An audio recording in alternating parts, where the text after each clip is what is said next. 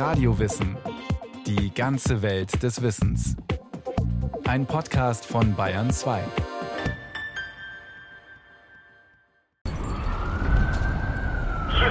Katastrophe offensichtlich, das lässt sich schon jetzt feststellen. That is the World Trade Center and we have unconfirmed reports this morning that a plane has crashed into one of the towers.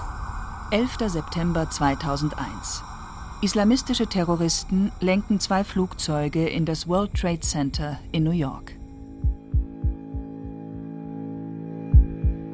Der Terroranschlag mit mehr als 3000 Toten hat damals die ganze Welt erschüttert. In zig Aufnahmen und Sondersendungen gingen die Bilder der einstürzenden Twin Towers um die Welt. Bis heute gilt dieser Tag als Beginn einer neuen Zeitrechnung.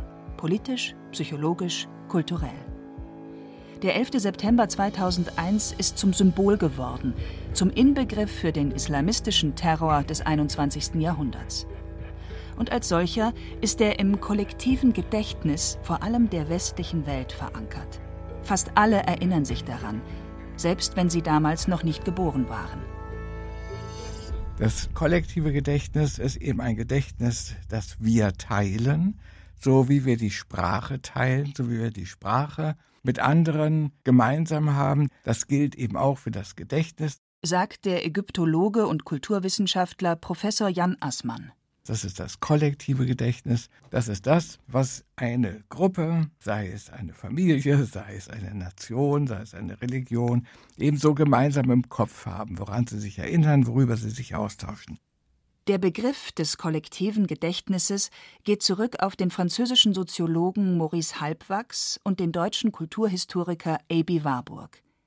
Die beiden waren die ersten, die in den 1920er Jahren von einem kollektiven Gedächtnis im Vergleich zum individuellen Erinnern sprachen. Jan Assmann und seine Frau, die Literaturwissenschaftlerin Aleida Assmann, haben diesen Begriff dann in den 1980er Jahren weiterentwickelt.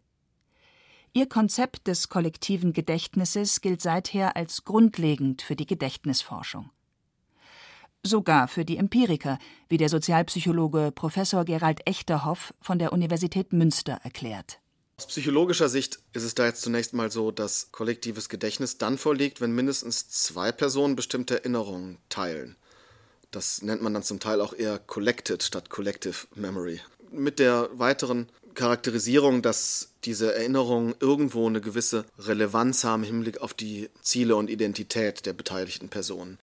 Ob und wie ein Ereignis also von einer Gruppe, einer Gesellschaft oder Nation erinnert wird, hängt von der Bedeutung ab, die das Ereignis für die jeweilige Gruppe hat.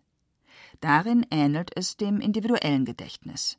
Denn auch jeder einzelne Mensch erinnert sich längst nicht an alles, was er erlebt, erlitten, gelernt oder beobachtet hat. Das Gehirn ist kein objektiver Faktensammler, sondern eine Anhäufung verschiedenster Gedächtnissysteme, erklärt Gerald Echterhoff. Es gibt eben das Kurzzeitgedächtnis, bei dem bestimmte Wahrnehmungseindrücke nur für Bruchteile von Sekunden aufbewahrt werden. Dann gibt es Arbeitsgedächtnis, das so wie der Arbeitsspeicher beim Computer, wo die aktuell relevanten, bewussten Informationen miteinander in Beziehung gesetzt werden. Und dann gibt es das prozedurales Gedächtnis, das ist dann das alles, was ich lerne, zum Beispiel die Bewegung beim Fahrradfahren oder wenn ich ein Auto fahre oder wenn ich auf dem Computer schreibe oder überhaupt eine Sprache zu benutzen. Das sind äh, Prozeduren, die ich dann lerne, die dann irgendwann immer mehr automatisiert werden. Dafür brauche ich auch ein geeignetes Gedächtnissystem für Prozeduren. Das prozedurale Gedächtnis speichert das Erlernte und Erlebte meist recht solide ab. Auch wer jahrelang nicht Fahrrad gefahren ist, kann Jahrzehnte später die dafür notwendige Bewegung reaktivieren. Ganz anders dagegen das episodische Gedächtnis, in dem Biografisches aufbewahrt wird und das in seinen Verknüpfungen sehr plastisch und formbar ist. Bei den Erinnerungen geht man davon aus, dass das immer ein konstruktiver Prozess in der Gegenwart ist, der immer ein bestimmtes Ausmaß an Simulation erfordert. Also ich muss das nochmal so simulieren, als wäre es gewesen. Und simulieren heißt immer auch, es ist natürlich nicht das echte selber, das Erlebnis, sondern es ist immer in einer gewissen Weise verändert, verzerrt, verformt, auch an aktuelle Bedürfnisse zum Teil angepasst. Evolutionstheoretisch betrachtet hat sich das episodische Gedächtnis als letztes entwickelt. Seine Plastizität führt dazu, dass wir uns an ein und dieselbe Sache unterschiedlich erinnern und dass wir Erlebnisse in der Rückschau unterschiedlich bewerten, je nachdem, in welchem Zusammenhang wir daran denken. Denn unser Gedächtnis formt die Erinnerungen so, dass sie zum aktuellen Selbstbild passen und zu den Umständen, in denen wir leben. Empirische Untersuchungen haben zum Beispiel gezeigt, dass Menschen ihre Erinnerungen unbewusst so steuern, dass sie dadurch ihr Selbstwertgefühl stärken. Und das Wichtigste dabei, auch diese Erinnerungen fühlen sich rundherum echt an. Je nachdem, ob man eine bestimmte Eigenschaft, wie zum Beispiel introvertiert zu sein, wenn man diese Eigenschaft für besonders wünschenswert hält oder in einer anderen Versuchsbedingung eben für nicht wünschenswert, je nachdem, ob die Versuchspersonen in der Bedingung waren, in der man glaubte, Introvertiertheit sei erwünscht oder unerwünscht, haben die entsprechende eigene Erfahrungen, eigene Verhaltensweisen erinnert, die eher zu dem Erwünschten passten. Erinnerungen sind also alles andere als objektiv und zuverlässig. Unser Gedächtnis formt, schönt und akzentuiert die Gedanken an die Vergangenheit so, dass sie zur Gegenwart passen. Das ist ein Grund, warum beispielsweise die meisten Deutschen nach 1945 behaupten konnten, sie hätten von den Gräueltaten der Nationalsozialisten nichts gewusst. Und warum die Franzosen jahrzehntelang davon überzeugt waren, fast geschlossen im Widerstand gegen Hitler-Deutschland gekämpft zu haben. Oder warum viele ehemalige DDR-Bürger sagen, sie hätten bis 1989 in einer inneren Opposition zur SED-Diktatur gelebt. Und deshalb haben wir uns dazu entschlossen, heute 9. November 1989, Ostberlin. Günter Schabowski stellt das neue Reisegesetz der DDR vor. Und deshalb äh, haben wir uns dazu entschlossen, heute äh, eine Regelung zu treffen, die es jedem Bürger der DDR möglich macht, über Grenzübergangspunkte der DDR äh, auszureisen. Die Erinnerung an den 9. November 1989 ist eine kollektive Vergangenheitsrekonstruktion. Für die meisten markiert dieser Tag das längst überfällige Ende der DDR und der deutschen Teilung. Im kollektiven deutschen Gedächtnis stellt der 9. November einen Wendepunkt dar. Er gilt als Symbol für den Sieg von Freiheit und Demokratie über die Diktatur. Die Grundfunktion von kollektivem Gedächtnis ist, kollektive Identität zu bilden. Sie können sich das genauso für das Individuum vorstellen. Nur wenn Sie sich an Ihre eigene Lebenserfahrung erinnern, haben Sie ein Gefühl von individueller Identität, haben Sie ein Gefühl von Kontinuität des Selbst oder des Ich über die Zeit hinweg. Und bei Gruppen ist das schon ganz genauso. Und insofern ist der 9. November 1989 ein wichtiger Meilenstein der kollektiven Erinnerung. Die Deutschen haben sich nach NS-Diktatur und SED-Herrschaft friedlich und beharrlich für eine demokratische Lebensweise eingesetzt. Diese positive Erinnerung macht selbstbewusst und stärkt die kollektive Identität, sagt Astrid Erl, Professorin für Literaturwissenschaften an der Universität Frankfurt mit dem Forschungsschwerpunkt Kollektives Gedächtnis. Also wir holen etwas aus dem Gedächtnis zurück und konstruieren es, um unsere Gegenwart zu deuten. Also wir holen genau die Erinnerungen zurück, die auch gut noch da sind, weil sie sich gut abgelagert haben oder weil wir sie brauchen, um Sinn zu machen aus dem, was uns umgibt, mit unserer Geschichte. So Juliane Brauer vom Berliner Max-Planck-Institut für Bildungsforschung.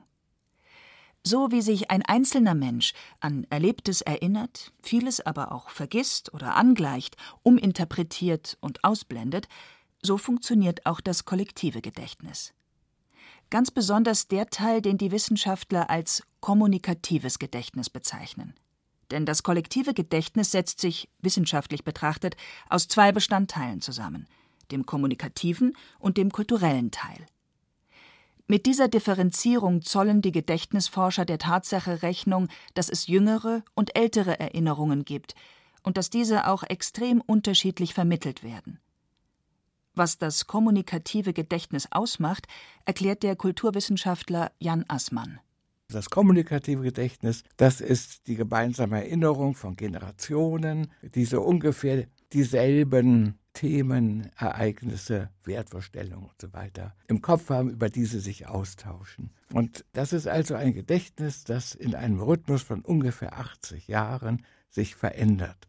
Da das kommunikative Gedächtnis alltagsnah und, wie der Name schon sagt, auf Kommunikation aufbaut, ist es zeitlich limitiert, und zwar auf die Abfolge von drei Generationen. Denn die Möglichkeit, direkt und persönlich zu kommunizieren, ist nur in diesem Zeitraum möglich. Ein Beispiel aus Deutschland. Die NS-Diktatur. Diejenigen, die jetzt in der Schule Daten und Fakten über dieses Kapitel deutscher Vergangenheit lernen, haben Großeltern, die damals gelebt haben. Sie waren Jugendliche oder Kinder und erinnern sich an Dinge und Erlebnisse, die sich mit der offiziellen Geschichtsschreibung decken oder auch nicht.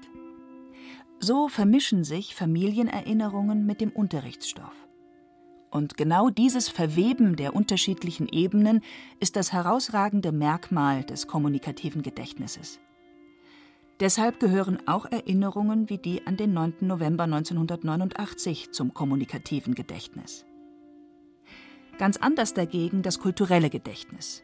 Dieses beinhaltet Erinnerungen, die so weit zurückliegen, dass sich kein Mensch daran persönlich erinnern kann, erklärt die Literaturwissenschaftlerin Professor Aleida Assmann das kulturelle Gedächtnis, können wir sagen, ist das Langzeitgedächtnis einer Gesellschaft, das über die Generationenschwelle hinweg gilt und gültig ist und an das man immer wieder anknüpfen kann. Zum Langzeitgedächtnis unserer Gesellschaft gehört zum Beispiel die Entstehung der christlichen Religion und deren Vermittlung durch die Bibel. Oder archäologische Stätten wie das Felsengrab von Jesus auf dem Golgotha-Hügel in Jerusalem. Diese Erinnerungen ob in Schriften oder Bauwerken fixiert, sind Teil unserer kulturellen Tradition. So ist das kulturelle Gedächtnis ein Bezugspunkt, der bleibt und der nicht mit jeder Generation neu aufgebaut wird und auch nicht mit jedem Regierungswechsel. Die Erinnerungen und Traditionen des kulturellen Gedächtnisses prägen unser Selbst und unser Weltbild.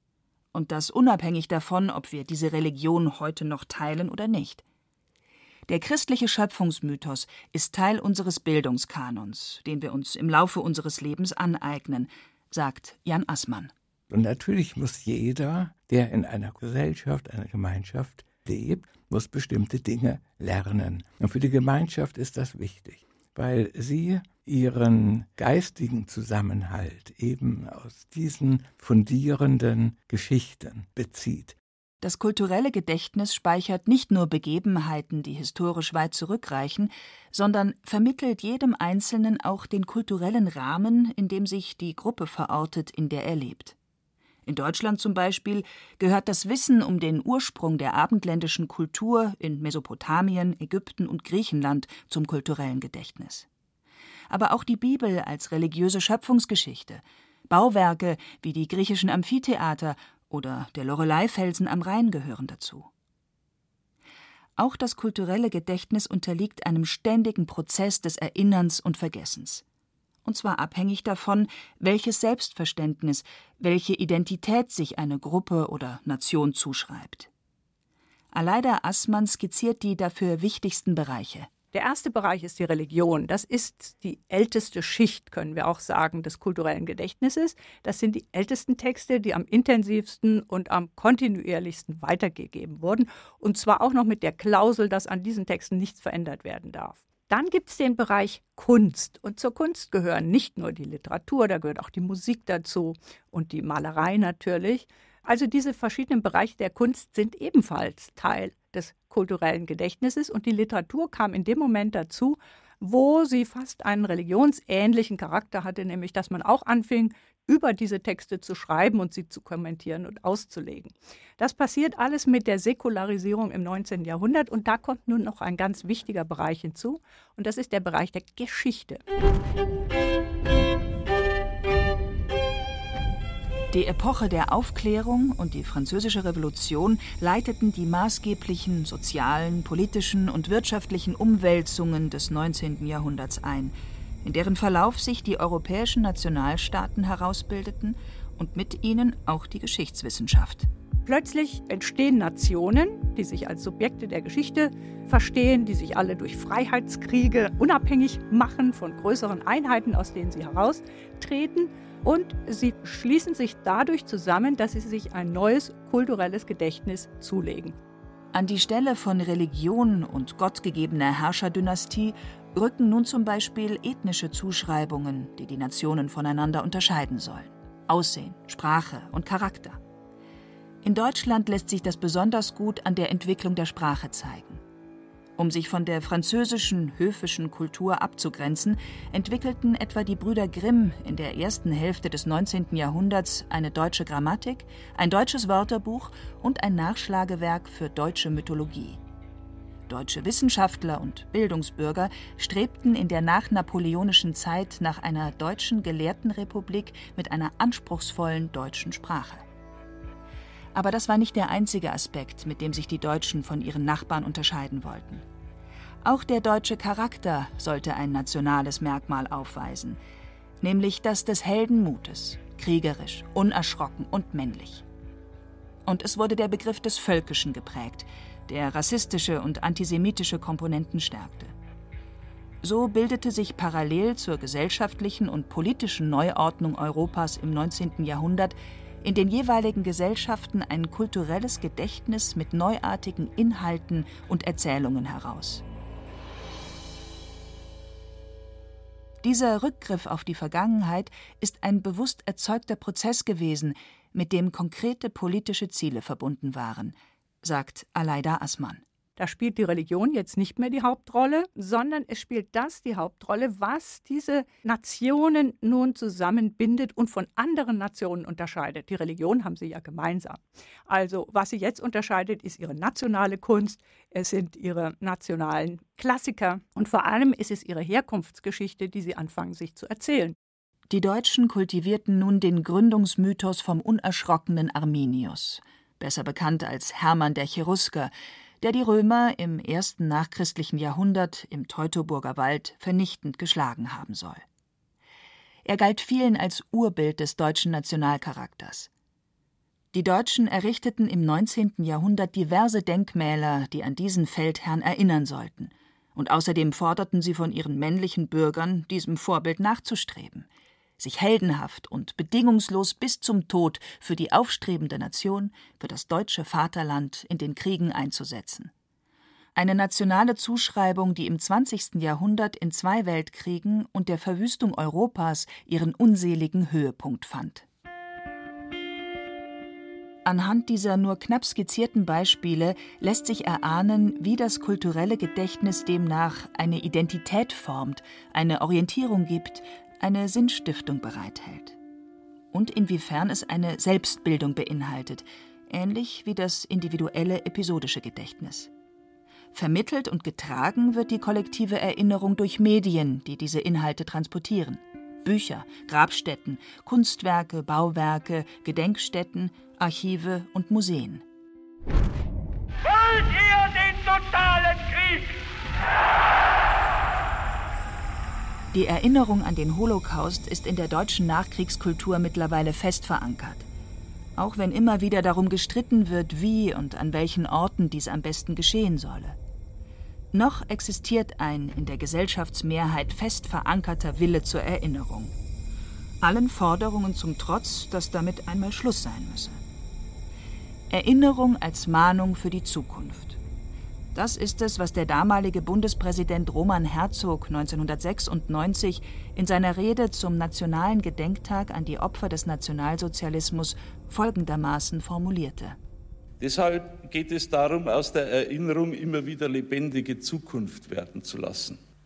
Wir wollen nicht unser Entsetzen konservieren. Wir wollen Lehren ziehen, die auch die künftigen Generationen als Orientierung verstehen können. Wie prägend gemeinsame Erinnerungen für die Kultur und Identität einer Gesellschaft sind, haben schon die Machthaber im vorchristlichen Ägypten und im antiken Griechenland gewusst. Bei jedem Machtwechsel, bei jeder Eroberung ließen sie Stätten, Schriften und Bildnisse der vorangegangenen Kultur zerstören. Ein Vorgang, der sich in der Geschichte häufig wiederholt hat. So vernichteten etwa die Reformatoren mit dem sogenannten Bildersturm im 16. Jahrhundert katholische Heiligenbildnisse. Die spanischen Eroberer nahmen den Ureinwohnern Amerikas nicht nur das Land, sondern auch die Religion. Und die Terrorgruppe IS legte 2016 die antike Wüstenstadt Palmyra in Schutt und Asche. Das alles mit dem Ziel, das kollektive Gedächtnis zu zerstören und im eigenen Interesse umzuschreiben denn das kollektive Gedächtnis ist formbar, es ist manipulierbar. Das wird zum Beispiel auch beim Blick auf Hermann den Cherusker deutlich. Im 19. Jahrhundert wurde er als Held des germanischen Gründungsmythos hochstilisiert und gelangte dadurch ins kollektive Gedächtnis. Heute jedoch, rund 150 Jahre später, ist Hermann der Cherusker nur noch eine historische Figur unter vielen. Gedächtnisinhalte von Gruppen und Gesellschaften verändern sich ständig, und das seit es Menschen gibt. Jahrhundertelang waren mündliche Überlieferung, Bücher, Bilder oder Monumente wichtige Mittel für die gemeinsame Erinnerung. Aber durch das Internet wandeln sich diese Erinnerungsprozesse und damit zwangsläufig auch die Kriterien dafür, welche Ereignisse für das kollektive Gedächtnis bedeutsam sind. Ein ähnlich gravierender Einschnitt für die gemeinsame Erinnerungskultur ist im 15. Jahrhundert vom Buchdruck ausgegangen. Viele befürchten, dass die kollektive Erinnerung durch die digitale Kommunikation grundlegend verändert und immer stärker von einigen wenigen Minderheiten bestimmt wird. Möglich, dass wir in dieser Hinsicht tatsächlich an einem Wendepunkt stehen, aber das wird sich wohl erst in einigen Jahrzehnten beurteilen lassen.